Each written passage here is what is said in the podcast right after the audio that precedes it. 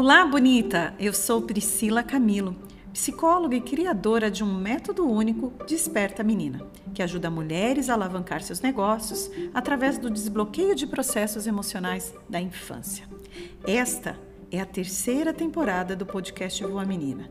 E caso você não saiba, eu trabalho empreendedorismo terapêutico, de forma que você e seu negócio têm resultados à medida que você aciona a potência criativa da sua menina e cria um negócio emocionalmente sustentável.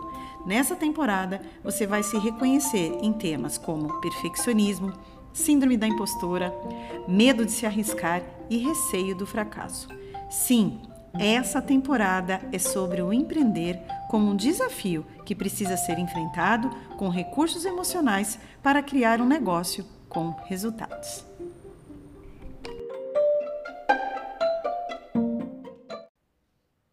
Olá, bonita! Aqui é Priscila Camilo.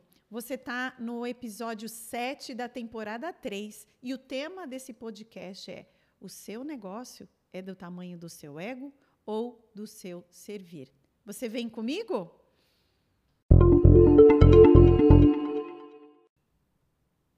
O seu negócio é do tamanho do seu ego ou do tamanho do seu servir?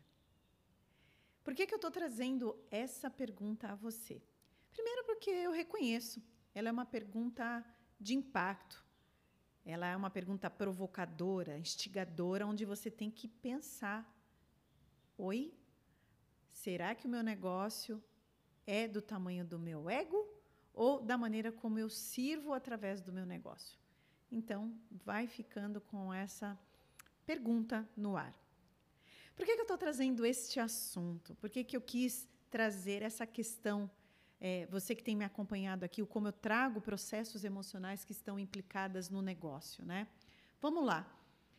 O ego para você entender, eu poderia trazer várias abordagens diferentes do que seria o ego. Aliás, não existe uma única abordagem na psicologia sobre a instância psíquica do ego. Mas, para a gente simplificar e você compreender, eu vou trazer uma metáfora. O ego, ele funciona como um guarda-costas. Sabe um guarda-costas que nos protege? Então, assim é o ego. E o ego começa a, a, a ser construído lá na infância. Então, vamos supor que você está lá, né, tendo a influência dos seus pais, da família, da educação, da religião, e ali está sendo formado o ego. E o ego quer te proteger o tempo todo. Ele é o guarda-costas, lembra? O ego quer te proteger de você não se sentir mal quando fracassar. O ego quer te proteger de você é, quando cair, conseguir levantar. Porém, quando você está ali formando as bases do seu psiquismo, principalmente na infância, o ego também é um grande contador de histórias. Ele conta uma narrativa sobre quem você é. E geralmente, esse contador de histórias conta histórias a partir das narrativas dos seus pais, dos seus líderes, dos seus educadores, dos seus professores.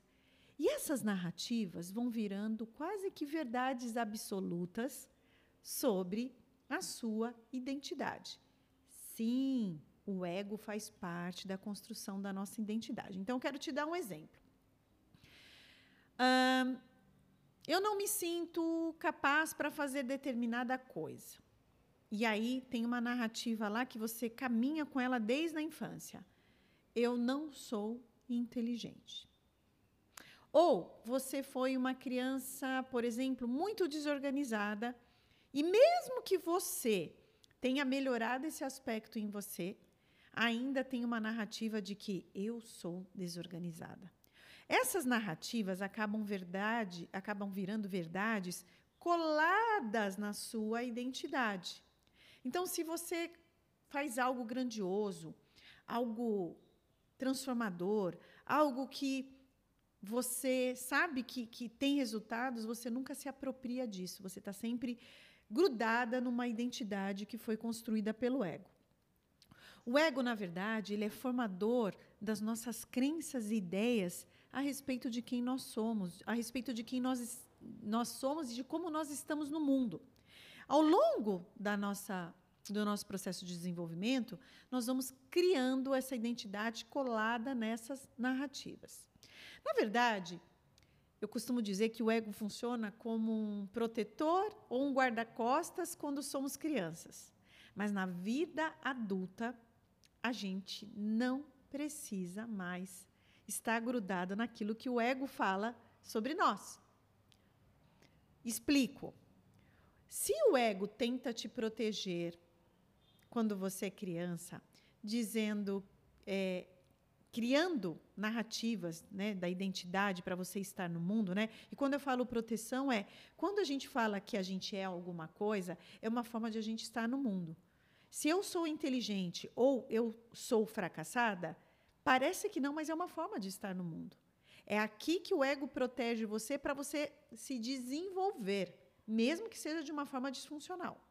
Só que quando nós vamos crescendo, nós vamos nos desenvolvendo, nós precisamos ampliar a nossa consciência para saber se a gente não está caminhando com crenças, ideias, narrativas sobre quem nós somos que foram construídas lá na infância, mas que podem ser transformadas na vida adulta.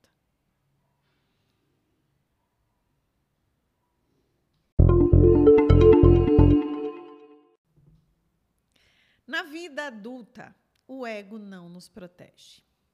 Na verdade, se nós não olharmos, não é, alcançarmos uma ampliação da consciência, essa construção da nossa identidade baseada no ego pode nos atrapalhar. Vou dar um exemplo disso. Quando você vai para a vida adulta tendo uma mentalidade dicotômica, tá? Sucesso ou fracasso, bom e mal, rígido, frágil, forte, fraco. Quando tem essas dicotomias, significa ainda que tenha uma ideia de que algo não pode ser transformado, algo não pode ser significado. Ou seja, se tem sucesso, também pode ter fracasso. Se algo é essencialmente bom, em algum momento, dependendo dos ingredientes, pode se tornar ruim. Então, a gente vai tendo que, na vida adulta, construir uma certa flexibilidade desse ego não ser tão rígido. O que, que eu quero trazer nas bases práticas de como isso pode te prejudicar na vida adulta, tá? Se você tem uma construção do ego baseada na sua identidade que você não é inteligente, de que você é um fracasso, se você falhar ou fracassar, algo pode te desanimar, pode te jogar no limbo, pode realmente deixar você sem forças para continuar. Quando você está muito no ego, o que, que acontece? O ego ele traz um senso de identidade. Então, se eu me vejo assim e eu sou assim, como que eu posso ressignificar isso? Como que eu posso transformar algo que eu me vejo, que eu sinto que eu sou isso, uma identidade rígida, sem possibilidade de ressignificar?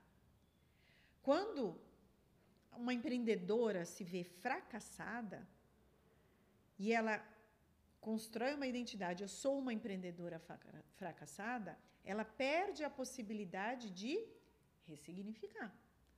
Ou a empreendedora falida, fali cinco vezes, fali três vezes, eu sou uma empreendedora falida. Isso é um movimento do ego. Só que o ego tem esse aspecto da vulnerabilidade, mas ele tem um aspecto também da grandiosidade. O ego quer ser sempre protegido e grandioso. Eu não posso colocar a minha vulnerabilidade. Lembra que o ego quer te proteger, mas ao mesmo tempo ele também quer ser grandioso. Ele quer ser forte, ele quer ser poderoso, não permite que essas várias facetas humanas vá mudando no decorrer do tempo. Então, olha só, ao mesmo tempo que o ego tem essa questão de você grudar sua identidade em algo rígido, ele também não quer ser vulnerável. Ele também não quer permitir se fracassar, falhar. E aí, quando eu trago esse tema, se o seu negócio estiver baseado no ego, seu negócio nunca vai poder falhar. Ou seja, a sua identidade está construída sobre essa base. E isso pode se tornar fuga, Isso pode se tornar rigidez aplicada no seu negócio. Pode impedir você de criar o seu negócio. Pode impedir de você ampliar o seu negócio. Porque você quer proteger a sua identidade. Se o negócio falir, eu serei empreendedora falida. Se o negócio fracassar, eu serei uma empreendedora fracassada. Percebe o quanto trabalhar o ego é importante, sim, para o seu negócio? Muitas mulheres hoje não se permitem falhar porque elas não querem falar, trazer o um fracasso, inclusive, para o negócio delas. Aí você deve estar falando, Pri, como que eu vou fazer isso? Trazer o um negócio, trazer o um fracasso para o meu negócio, porque o fracassar também faz parte de todo o negócio. Aliás, os grandes empreendedores, as pessoas que fizeram resultados ou pessoas que têm é, negócios que transformam o mundo, elas também têm histórias de muitos fracassos. Mas são pessoas que também trabalharam o seu ego. O fato de algo fracassar não significa que eu sou um fracasso. Então a gente precisa entender o quanto estes processos podem estar impactando o nosso negócio.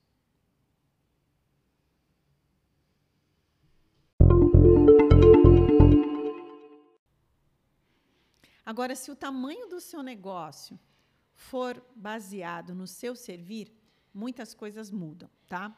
Primeiro, eu quero trazer um pouco do que seria esse servir. Servir através do nosso negócio, através dos nossos produtos, dos nossos serviços, significa que eu ofereço algo ao mundo em troca de ser paga por aquilo que eu entrego. Então, o nosso servir é quando a gente entende que a gente tem algum recurso, temos um conhecimento, uma expertise, uma solução através de algo e a gente oferece isso. Esse é o nosso servir. Qual a diferença de você ter um negócio baseado nesse lugar do servir ou nesse lugar do ego. Quando o nosso negócio está baseado no ego, na verdade a gente está o tempo todo querendo proteger o quê? A nossa reputação. Quem serei eu depois que eu ou eu ampliar ou eu fracassar nesse negócio? Quem serei eu se eu não conseguir alavancar esse negócio? Qual é o cimentinho do ego? ele, o medo.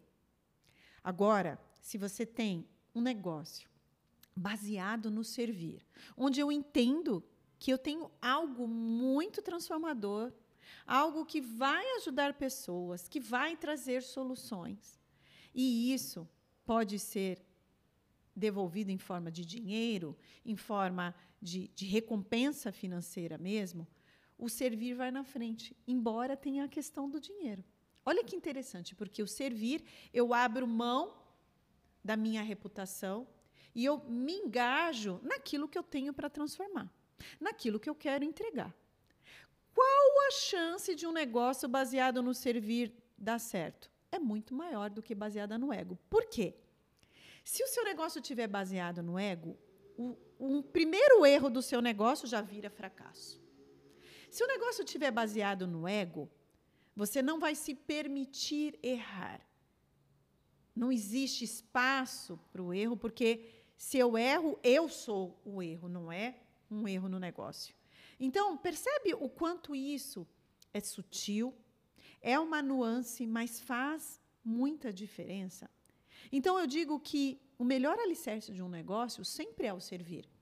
Né? E o servir assim, como eu posso servir ao mundo através do que eu conheço, do que eu sei, de toda a experiência de vida que eu tenho empresarial, experiência de pessoas, experiência do mundo, como que eu ofereço isso através do meu negócio.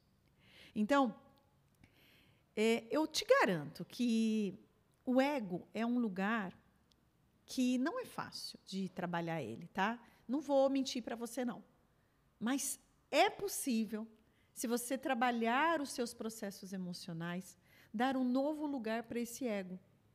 Se antes você se sentia uma mulher fracassada, você se via como um fracasso, você pode ressignificar este lugar através de um servir. Então, é, é, sempre possibilidade. Eu sempre gosto de trazer, né, quando a gente trabalha processos emocionais no empreender, que nós somos seres de possibilidade. E por sermos seres de possibilidade, tudo é passível de ressignificação. E a ressignificação, eu dou um novo sentido a como eu me vejo, a como eu estou no mundo. E tudo isso pode ser aplicado, inclusive, no nosso negócio. Eu espero que esse episódio tenha te ajudado.